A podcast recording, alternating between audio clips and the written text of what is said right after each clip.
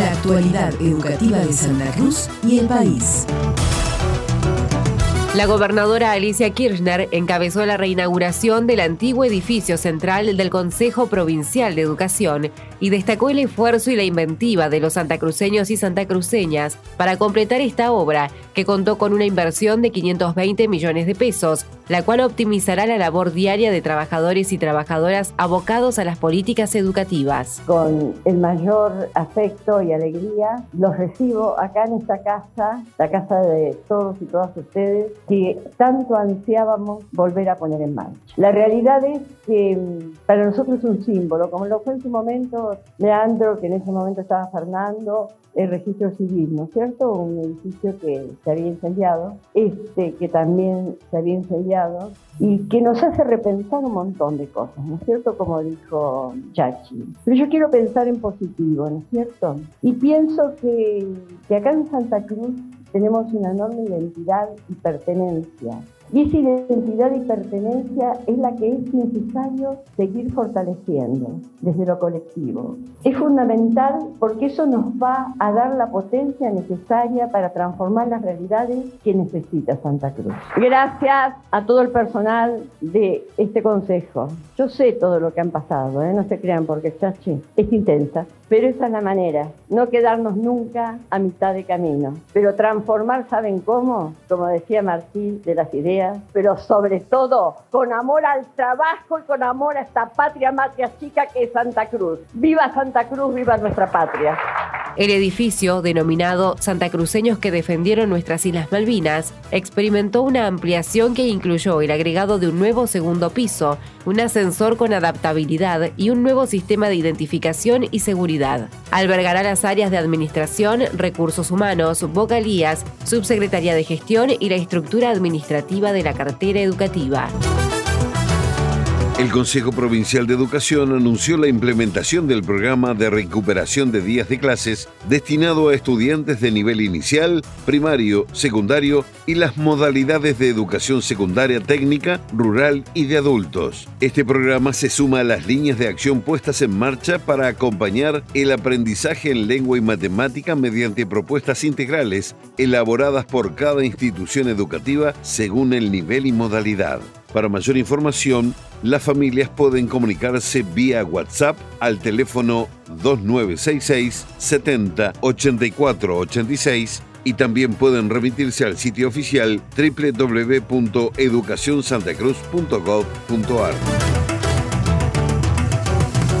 En el marco de la presentación del programa de recuperación de días de clase, la presidenta del Consejo Provincial de Educación, Cecilia Velázquez, se refirió a la medida establecida por la Asociación de Docentes de Santa Cruz desde el inicio del ciclo lectivo e hizo un balance de las propuestas y acuerdos paritarios. Pensar que estamos pagando aumentos que tienen que ver con una medida que fue solicitada por los sindicatos, con un incremento también sobre la cláusula gatillo, que es incorporar a los salarios mensualmente lo que aparece en el Instituto de Estadística como IPC o inflación, incorporarlo a los salarios, incrementar esos porcentajes, para aclararlo. Si en la Fue de 5.9 el último mes, incorpora el 5.9 de aumento en todos los salarios de educadores y educadoras de la provincia. Tener una medida de fuerza, cuando esto fue acordado en el marco de paritarias a pedido y luego en conciliación, porque se comenzaron a tomar medidas de fuerza que traicionan la buena fe de la negociación, la verdad que solo tiene una explicación, yo no digo política, es de politiquería, porque tomar de alguna manera a los estudiantes como, o la educación, mejor dicho, como prenda de conflicto, de generación, daño no sé quién, con qué objetivos que yo creo que no son políticos, porque la política se trata de transformar las realidades y debatir ideas, al menos es importante que lo podamos expresar, que lo podamos compartir y diría yo que podamos también llamar a la reflexión a aquellos que por ahí todavía tienen confusión acerca de por qué. Vuelvo a decir, hay docentes que me dicen solo el 4%, no es solo el 4%, estamos aumentando los salarios mes a mes y además de mes a mes en función del IPC hicimos un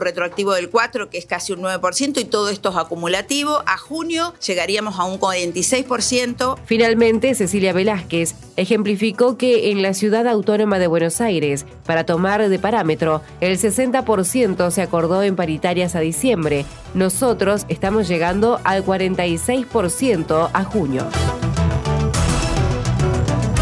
La cartera educativa estuvo presente en el primer Consejo Provincial de Mujeres, Géneros y Diversidades desarrollado en Puerto Deseado, evento que fue encabezado por la ministra de Igualdad e Integración, Agostina Mora. La directora general de Formación Profesional, Vanessa Trujillo, agradeció el espacio brindado en este consejo para dar a conocer la modalidad de formación profesional y socializar la amplia oferta de capacitaciones laborales y formaciones profesionales destinadas a la comunidad. El Consejo Provincial de Educación participó del primer Consejo Provincial de Mujeres, Géneros y Diversidades desarrollado en la localidad de Puerto Deseado el día 5 de abril del corriente año a través de la Subsecretaría de Educación Técnico Profesional. El mismo estuvo encabezado por la ministra de Igualdad e Integración, la compañera Agostina Mora. La subsecretaría se hizo presente a través de la Dirección General de Formación Profesional y a través de la Dirección General de Nivel Superior de Educación. Participamos el profesor Ariel Velázquez y quien hablaba Vanessa Trujillo. Para nosotros es un espacio muy importante. Agradecemos haber contado con el mismo para poder brindar en el marco de ese consejo información y, poder así dar a conocer y socializar la modalidad de la formación profesional y la mm, amplia oferta de, de capacitaciones laborales con las que contamos y que posibilitan obtener formaciones en oficios para toda la comunidad. Para nosotros es muy importante trabajar de manera articulada, que es lo que nos pide la presidenta del Consejo, y pudimos también dar a conocer cuál es el trabajo que tenemos planificado y cómo vamos a fortalecer las acciones a futuro con el Ministerio teniendo en cuenta la diversidad de género. Y mm, en este marco vamos a trabajar prontamente en la concreción de la agenda. Vanessa Trujillo adelantó que este es un tema de agenda para trabajar, planificar y fortalecer acciones futuro con el Ministerio teniendo en cuenta la diversidad de género.